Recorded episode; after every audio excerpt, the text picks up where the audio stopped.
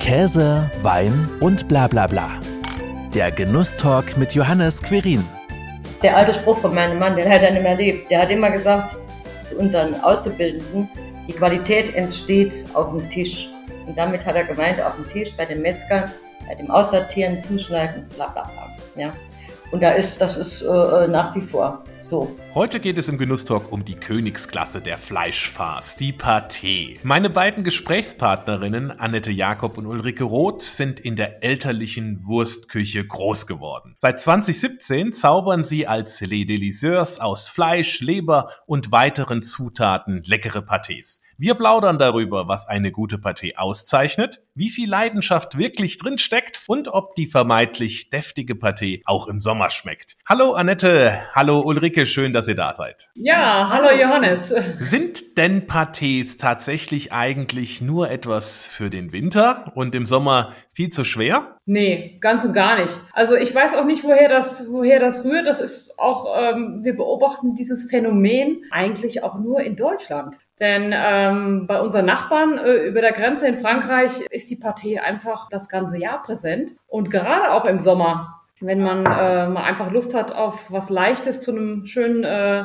Wein, dann gibt es eigentlich nichts Besseres als äh, frische Pâté, ein feines Baguette und ähm, ja, Ihr habt auch auf jeden Fall ja dafür was in eurem Angebot. Da kommen wir ja auch gleich noch dazu. Vielleicht mal zu Beginn, wie kam es denn überhaupt zur Gründung 2017 von Les Deliceurs? Ihr hattet zwar die gemeinsame Wurstküche der Eltern, aber danach ging es ja ganz in unterschiedliche Richtungen. Ulrike, du warst mit deinem Mann in einer Metzgerei selbstständig und du, Annette, warst ja in der IT-Branche unterwegs. Ja, ja, das stimmt. Ja, ja. Also das stimmt. Also also für, äh, für mich genau, für mich war das ein, ein großer Wandel. Ja, genau. Das war praktisch Ausstieg aus IT und Einstieg ins Handwerk und äh, die Wurstküche stammt also aus unserer Metzgerei, ja, die ich mit meinem Mann äh, zusammen betrieben habe. Die haben wir natürlich ein bisschen umgebaut, weil wir bestimmte Dinge wie zum Beispiel die Rauchanlage und sowas äh, nicht mehr brauchten. Und äh, ja, also schon so schön renoviert, dass alles auch vom hygienischen, äh, aus der hygienischen Warte her gesehen, alles tiptop ist. Es hat sich eigentlich ergeben dadurch, mein Mann ist verstorben in 2013. Ich musste das Geschäft weiter alleine führen und habe dann äh, in 17 aufgehört. Und, und, die Partie war bei uns ein tolles Produkt im, im Geschäft und die Schwester hatte keine Lust mehr auf IT. Ich hatte keine Lust auf so einen totalen Ruhestand. Und dann hat sich das ergeben. Genau, ja. genau. Das war eigentlich wirklich sehr spontan, weil ich habe äh, die große Schwester um Rat gefragt. Ähm, du, ich habe keine Lust mehr auf, auf Bürojob und äh, würde gern einfach was mit meinen Händen tun. Und so ist die Idee entstanden, dann äh, lernst du jetzt, wie man Paté macht. Und das habe ich dann auch getan. Das hat alles sehr gut geklappt und ähm, habe das dann so, ich sag mal, so ein Dreivierteljahr intensiv gelernt. Ja, und äh, so sind dann die Deliseurs entstanden. Wie habt ihr das denn euch aufgeteilt? Gibt es da klare Zuständigkeiten? Ja, also ich sag mal, ich bin über, überwiegend in der Produktion tätig. Ist ja noch jung. Ja, genau. jung und fit. Und die Alte, die äh, äh, geht schon mal zu Kunden. Äh, Akquise und solche Dinge. Ja. Du hast also dir alles selbst beigebracht und äh, hast dann auch gemerkt, wie das geht oder hast du auch entsprechend irgendwie jemand quasi als Mentor dabei gehabt? Ja, also ich habe natürlich meine, meine Schwester, äh, die ja gelernte Metzgermeisterin ist, ähm, quasi als, als Mentor gehabt und natürlich auch, das war ja noch diese Übergangszeit, als mhm. die, die Metzgerei von meiner Schwester noch im Betrieb war, ähm, habe ich dann hier bei den, bei den Jungs in der Wurstküche ähm, das Handwerk gelernt. Und die Rezepte entwickelt ihr gemeinsam oder sind das alte überlieferte Rezepte? Sowohl als auch. Also grundsätzlich sind die Rezepte traditionell und die werden natürlich immer ganz innovativ von der Schwester oder mal von mir äh, gewandelt. Also es entsteht immer Neues. Wie viele Sorten habt ihr denn so in eurem Sortiment? Mittlerweile haben wir 14 Sorten und ähm, dazu noch eine, das ist jetzt keine Paté, das ist eine Schinkenterrine, aber auch eine, eine sehr feine Spezialität aus dem Burgund. Das nennt sich Jambon Persier, also eine, eine es ist schön, es ist reich an, an Knoblauch und äh, Petersilie ist mit dran, ein sehr mageres Produkt und ist im Burgund, äh, ja, meine Schwester sagt immer so berühmt wie die Rohstwurst äh, im Saarland. Und darunter sind ja auch ein paar Saisonprodukte. Ne? Das ist ja das Spannende. Deswegen ja auch ja. so ein bisschen eingangs die Frage, ist das jetzt nur was für den Winter? Ja, genau. Also wir haben jetzt zum Beispiel jetzt gerade aktuell, ähm, die haben wir jetzt uns auch hier auf den Tisch gestellt, äh, die Pâté Printemps, unsere Frühlingspastete, verfeinert mit, mit Eierlikör, Cognac und gerösteten äh, Pistazien. Ähm, das ist wirklich eine ausgesprochen feine äh, Pâté. Äh, wir hatten schon Kunden, die haben gesagt, oh, das ist schon, das schmeckt so ein bisschen wie Vorkragen. Waren wir ganz stolz. Und ähm, ja, im ersten Moment, wenn man sagt, da ist, ein, ist eine Pâté mit Eierlikör, hm, wird man so ein bisschen die Nase gerümpft, aber letztendlich, äh, wenn man das probiert, ist dann die Begeisterung in der Regel groß. Wie lange arbeitet ihr dann an so einer neuen Rezeptur, bis die dann auch perfekt ist? Du, das geht äh, eigentlich relativ schnell, weil wir die im Kopf, die entsteht ja, ja, im Kopf, ne? Weil wir beide, ähm, ich sag mal, was, was, ja, ich sag mal auch, was jetzt nicht Partierproduktion anbelangt, sondern so generell. Wir sind leidenschaftliche Köchin und also Hobbyköchin und äh, experimentieren immer gern, auch mit verschiedenen Aromen und so. Ja, wie Uli schon sagte, dann überlegt man, was könnte zusammenpassen und ähm, dann macht man die ersten Tests und die sind eigentlich immer schon relativ gut. Also ohne uns da jetzt loben zu wollen, aber ähm, das trifft es immer schon ganz gut und dann wird noch ein bisschen feinjustiert und ähm, dann entsteht eine neue Sorte. Das klingt ja schon sehr routiniert, muss ich ja sagen. Und das denke ich mir auch, wenn man, wenn man so viel Erfahrung einfach auch mitbringt. Was macht denn aus eurer Sicht eine gute Pâté aus?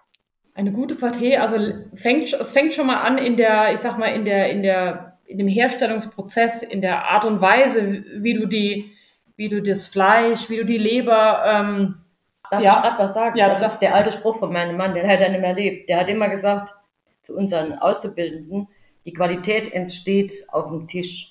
Und damit hat er gemeint, auf dem Tisch bei den Metzgern, bei dem Aussortieren, Zuschneiden, bla bla bla. Ja. Und da ist, das ist äh, nach wie vor. So. Genau. Da ändert sich nichts dran. Also an diesem sorgfältigen Verarbeiten. Natürlich, Grundprodukt muss stimmen, klar. Ja. Also gute Rohstoffe ist natürlich äh, das, das, das, das äh, oh, ist klar. Aber dennoch, es ist immer noch sehr, sehr viel an Fädchen und was weiß ich noch was äh, abzuschneiden. Und das, äh, das sind einfach äh, Dinge, die auch mit der Maschine gar nicht zu bewältigen sind, sondern das ist halt das, was die Manufaktur dieser Handarbeit ausmacht. Ja, das denke ich mir, dass da wirklich auch sehr viel Handarbeit eben auch drinsteckt, somit ja auch viel Leidenschaft. Rohstoffe habe ich ja jetzt gerade auch schon gehört. Wo kriegt ihr eure Rohstoffe für eure Produkte denn her? Ähm, wir beziehen unser Fleisch ausschließlich aus, aus Deutschland. Und wir sind unseren Lieferanten treu geblieben. Also wir genau. haben ja über, naja, denke ich, über 30, knapp 40 Jahre von dem, mit dem Lieferanten zusammengearbeitet. Das ist, das ist mehr als nur ein Lieferant, da ist schon eine Freundschaft und ein Vertrauen äh, auch entstanden. Und äh, wenn es mal Reklamationen gibt, was selten vorkommt, dann wird das gleich bereinigt. Also insofern klappt das wunderbar von der Qualität und ja, von allem eigentlich. Ne? Ja. Das ist ja wunderbar, wenn man da auch so vertrauenswürdige Zusammenarbeit auf Dauer hat. Gerade äh, klar, Fleisch, aber auch Innereien sind ja so ein Thema. Da muss man ja auch wissen, dass das auch immer alles hundertprozentig passt. Ja. Leber habt ihr gesagt, ist ja auch oft ein Hauptbestandteil von, von so einer Partie. Also nicht immer, aber kommt ja sehr häufig auch rein. Wie abschreckend ist das denn für, für Kundinnen und Kunden, wenn sie hören, oh Gott, da ist ja Leber drin. Und vielleicht vorher gar nicht gewusst haben, dass Leber drin ist. Mm, das haben wir eigentlich selten. Also ich glaube, wenn jemand, äh, wenn es darum geht, Pâté, dann, dann wissen die Leute schon, dass, es, dass, da, dass da Leber drin ist. Und entweder mag man das, ja. ist man ein Typ, der auch mal auch mal eine, eine einfache Leberwurst isst äh, oder man mag das nicht. Und das, das Gute auch, oder das, ich sag mal, was auch bei uns den Geschmack ausmacht, wir geben nicht allzu viel Leber rein.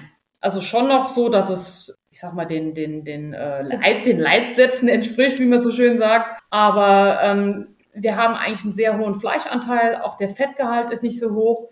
Und das ist auch das, was, was wodurch unser Produkt so eine gewisse Leichtigkeit hat. Also wir haben eine schöne fleischige Konsistenz. Ähm, der Lebergeschmack ist nicht so penetrant. Ja, und das ist dann letztendlich auch das, was den guten Geschmack ausmacht. Und dadurch kommen auch die Aromen, die wir reingeben, also die, die verschiedenen, ich sag mal, jetzt zum Beispiel bei der Toskana, die getrockneten Tomaten und Steinpilze, die können sich da richtig gut entfalten und werden nicht so von der Leber, ich sag mal so, bedrängt und blockiert. Und, und das ist noch ein Argument, dass eben viel Fleisch drin ist, dass es ein Produkt tatsächlich für den Sommer ist. Ja. Wenn man eine normale Leberwurst, Hausmacher Leberwurst, äh, beim, im, aus dem Picknickkorb holt, ist sie fast flüssig. Das passiert bei unserer Partie natürlich nicht. Wie viel Arbeit steckt denn jetzt tatsächlich da so in einer Partie drin? Äh, schwierig zu sagen. Also ich, ich sag mal, der, der Herstellungsprozess ähm, für eine Partie, der ist schon, ist schon lange, weil halt ähm, du hast die Vorbereitung der, der Rohstoffe, dann ähm, wird das Fleisch ähm, wird gekocht, ja, die Leber bleibt roh. Und ähm, das sind ja auch Dinge alles, die das was frisst unglaublich viel Zeit, ja. Du kannst zwar in der Zwischenzeit dann was anderes machen, aber es ist halt einfach, es dauert. Man muss Geduld haben, dann wird das Ganze ja, ähm, ich sag mal, wenn, die, wenn das Fleisch gekocht ist, wird das mit der Leber zerkleinert, dann kommt es äh, in, den, in, den, in den großen Kutter, da wird es dann nochmal feiner gemahlen, da kommen die Gewürze dazu, dann entstehen die unterschiedlichen Sorten und dann wird es abgefüllt. Wir füllen ab in, in Gläser, füllen aber auch ab in ähm, in große Terrinen, die, ähm, die dann zum Beispiel in einem Feinkostgeschäft in der Bedientheke stehen. Und diese unterschiedlichen Abfüllungen haben wieder unterschiedliche Garzeiten, ähm, bringen die mit sich und dann muss das Ganze auch ruhen. Also du kannst auch nicht direkt am gleichen Tag verpacken. Das muss dann alles erst am nächsten Tag passieren. Also bis dann wirklich so ein, so ein Produkt äh, fertig ist, ja, kannst du sagen, äh, vergehen 24 Stunden. Ja, auf jeden Fall es ist nichts, kein Produkt, wo du ähm, schnell, schnell mal was machen kannst. Und wo sind da so ein bisschen die Hürden? Was kann da alles schiefgehen? Es kann schiefgehen, dass man den Wecker vergisst, das Fleisch vergisst auszuschalten. Aber äh, ja, das ist, das ist das sind eigentlich alles Dinge, die einem beim Kochen passieren. Das ist, wenn man eine Sekunde unkonzentriert ist. Wenn man zum Beispiel vorher die Gewürze abgewogen hat und greift dann an das Stück nebendran oder so, ne? Ja, oder, oder vergisst, vergisst, vergisst eins, etwas. Vergisst ein ja. Gewürz, ne? Also dran, äh, dann ist schon mal, ja, dann schmeckt es am Ende nicht. Mhm. Aber äh, wenn vorher alles stimmt, wenn du gute Rohstoffe hast, wenn alles parat ja. ist, dann ja. Bis jetzt haben wir eigentlich noch keine großen. Keine Fehlproduktion in dem Sinne. Nee. nee. Mm, mm, mm. Gott sei Dank nee. noch nicht. Wäre ja auch sehr bedauerlich. Also. Aber das ist, wie ihr sagt, äh, man muss konzentriert bei der Sache bleiben und dann läuft das Ganze auch schon. Kam denn auch schon mal irgendjemand auf die Idee zu sagen, ja, habt ihr auch eine vegetarische oder eine vegane Paté? Nee, also äh, ich sag mal, Gott sei Dank bis jetzt noch nicht. Äh, nee, nee. Aber ähm, wenn du das Thema gerade ansprichst, vegetarisch, wir sind jetzt gerade dabei, noch neben der Paté eine, eine parallele Produktlinie aufzubauen. Denn wir, wie du vielleicht in unserem in einem Shop gesehen hast, haben wir natürlich unsere eigenen Produkte, die wir verkaufen, aber wir bieten ja auch eine, eine Vielzahl noch an, sag mal, ausgewählten französischen Köstlichkeiten. Dazu gehören auch ähm, solche Condiments, also Pasten, Cremes, also wie Creme de Tomate oder, oder ja, also eine Steinpilzcreme und ähm, natürlich in der Vergangenheit oder jetzt aktuell kaufen wir das zu. Und jetzt sind wir gerade dabei, ähm, in der Richtung jetzt drei Produkte, drei Sorten aufzubauen, die natürlich dann ja vegetarisch sein werden. Hat gar nichts mit Fleisch und nichts mit Leber zu tun. Und da freuen wir uns schon drauf, weil die sind auch ähm, wieder richtig gut geworden. Ja, und ich denke, dass die Resonanz bei unseren Kunden ähm, hoch, also gut sein wird, weil sie ja auch wissen, okay, das kommt von Delicia, ja. das ist bestimmt, sind bestimmt genauso gut wie die Pasteten, die sie machen. Ja, ich denke, das ist genauso mit dem Qualitätsanspruch, wie ihr eure Pâtés äh, fertigt und von daher kann das ja auch nur gut gehen. Ich selbst habe auch ja einige Pâtés von euch probiert. Äh, vielen Dank dafür auch und muss auch sagen, sehr, sehr fein und sehr, sehr köstlich. Da kommt natürlich auch mir gleich meine nächste Frage in den Sinn. Wie kommen denn die Pâtés im Saarland an? Man hat ja da quasi auch nur einen Sprung nach Frankreich, wo es ja ne, aus dem Urland der Pâté eine große Pâté-Auswahl gibt. Was sagen denn die Saarländerinnen und Saarländer zu euren Pâtés? Ja, also bis jetzt äh, haben wir nur positive Rückmeldungen aus dem Saarland. Also bei uns im Geschäft war es so, dass äh, dass viele Leute gesagt haben, ach, habt, ihr habt ja so tolle Paté, da brauchen wir nicht mehr rüberfahren äh, in, nach Fabak oder, oder Sagemünd und da die Paté kaufen. Die sind auch im Prinzip besser. Und ähm, ja, also wir haben da recht großen Bekanntheitsgrad erlangt ähm, durch die Pâté, kann man schon sagen. Also die Leute waren richtig stolz, sogar äh, einige Franzosen. und das will ja was heißen, ne? Also von daher. Genau, besonders schön. Und wenn du jetzt gerade nochmal das Thema mit den, mit den Saarländern, da haben wir ja unsere, ja gesehen, die, die Nummer 14, das ist also die letzte Sorte, die wir jetzt ähm, ähm, kreiert haben, La Saar. Und ähm, die ist entstanden, ähm, wie viele Jahre ist es? Das ist vor zwei Jahren war das die letzte Sorte. Ja, das war, ja. Genau, zur, ähm, zur Jubiläumsfeier. Ähm, 100 Jahre. 100 Jahre Saarland, weil wir gesagt haben, ach, wir, wir könnten irgendwas machen. Wir müssten irgendwie das Thema Saarland, Frankreich und Pâté irgendwie zusammenbringen. Und somit ist diese Lazare entstanden, weil wir gesagt haben, Pâté, französisch und die Inkredenzien äh, typisch saarländisch. Dann haben wir überlegt, was ist typisch saarländisch? Klar, da fängt, dann fällt ja natürlich der, der Schwenkbraten ein oder Liona. Aber da haben wir gesagt, okay, das passt jetzt nicht zur Pâté. Was könnte es noch sein? Und da ist uns der, der Reibekuchen eingefallen. Und dann war so, hm, Kartoffeln, das könnte gut passen. Und dazu äh, nimmt man ja schon mal zum Verfeinern auch ähm, den Fennerharz, also den Zuckerrübensirup. Im Saarland kennt man ihn unter Fennerharz. Ja, dann haben wir einfach Kartoffeln und Zwiebeln, weil nämlich, äh, wenn man keine Reibekuchen macht, sondern Dippelappes, ja, auf Saarländisch, das ist so was ähnliches, da gehören Zwiebeln mit rein. Also und das alles äh, mit, mit schön mit dieser Grundmasse vermischt. Ja, ist auch ein herrliches mhm. Produkt ähm, äh, draus geworden und ähm, dazu empfehlen wir gerne ein kräftiges Bier. Nicht den Wein dazu. Das ist ein gutes Stichwort. Was isst man denn am besten zu einer Partie und was trinkt man denn dazu? Ja, ich sag mal, Essen, äh, ich sag mal, Brot irgendwie. Brot. Du kannst natürlich aber auch äh, ein, ein, ein, ein Brioche dazu, je nachdem. Das mhm. hängt so ein bisschen auch von der Sorte ab. Also, ähm, wir haben zum Beispiel auch eine, eine, eine Geflügelleberpartie. Da kann man auch schon mal, wie gesagt, ein Brioche oder ein Pain d'épices, also ein Gewürzbrot. Mhm dazu essen. Ähm, zur Lazare passt ein, ein dunkles Brot. Ja. Und ansonsten, Baguette ich sag mal, Baguette geht eigentlich immer. Hm. Und einen schönen Wein dazu. Ja, ähm, ich hab, wir haben nämlich deinen äh, dein Wein hier im Glas und ähm, trink, trinken jetzt einfach auch mal einen Schluck. Wir haben noch nicht probiert. Das wäre nicht verkehrt. Ja. Dann zum Wohl, ja. ja mhm. Mhm. Also geht es tatsächlich darum, ja auch das Ganze immer schön zu genießen und ihr habt ja dann auch entsprechend äh, einen eigenen Laden. Wo kann ich denn sonst noch und auch online, aber wo kann ich sonst noch eure Produkte dann kaufen? Ja, wir haben natürlich hier im Saarland ähm, einige Stationen, also Händler, die unsere Produkte anbieten. Ähm, das sind kleine Feinkostgeschäfte, regionale Geschäfte. Das sind äh, auch ein paar ausgewählte äh, Lebensmittel-Einzelhändler, also größere Geschäfte. Und ansonsten sind wir eigentlich so ein bisschen quer äh, über die ganze Republik ähm, verstreut. Mhm. Also auch in Hamburg, Berlin, München bekommt man unsere Produkte zu kaufen mittlerweile. Das ist doch wunderbar. Der Laden ist in Homburg? Äh, äh, in unserem Haus, also neben der Produktion sozusagen. Das ist ein ganz kleiner Laden und der hat immer samstags geöffnet. Jeden Samstag. Was, ne? Sonst wäre das äh, too much. und äh, das ist so ein kleiner Treffpunkt geworden auch. Äh, also wenn das Wetter schön ist, haben wir draußen auch ein T-Shirt oder zwei und dann, äh, ja, das ist also ganz gemütlich. Mhm. Also lohnt es sich auch vorbeizukommen und dann ja, mal tatsächlich Fall. noch ein bisschen zu genießen. Auf jeden Fall. Mhm. Genießen und quatschen und ja, am besten in, mit Sonnenschein. Ja. Letzte Frage hätte ich an euch. Was macht einen erfüllten Tag denn für euch aus?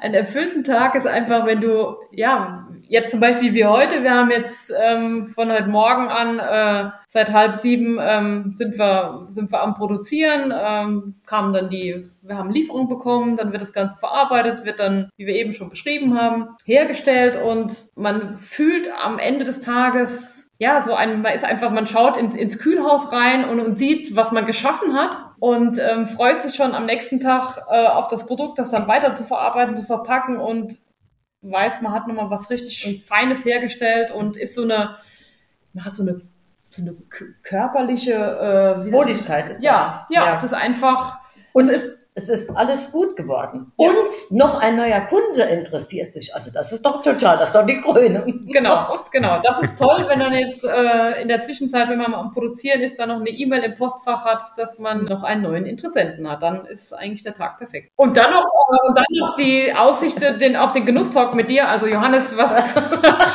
was kann es besser geben? Ja, was kann es Besseres geben? Gibt eigentlich nur noch eins zu sagen. Herzlichen Dank für die spannenden Einblicke in eure Manufaktur. Ja, sehr gerne. Danke dir auch. Danke. Das war Käse, Wein und bla bla bla.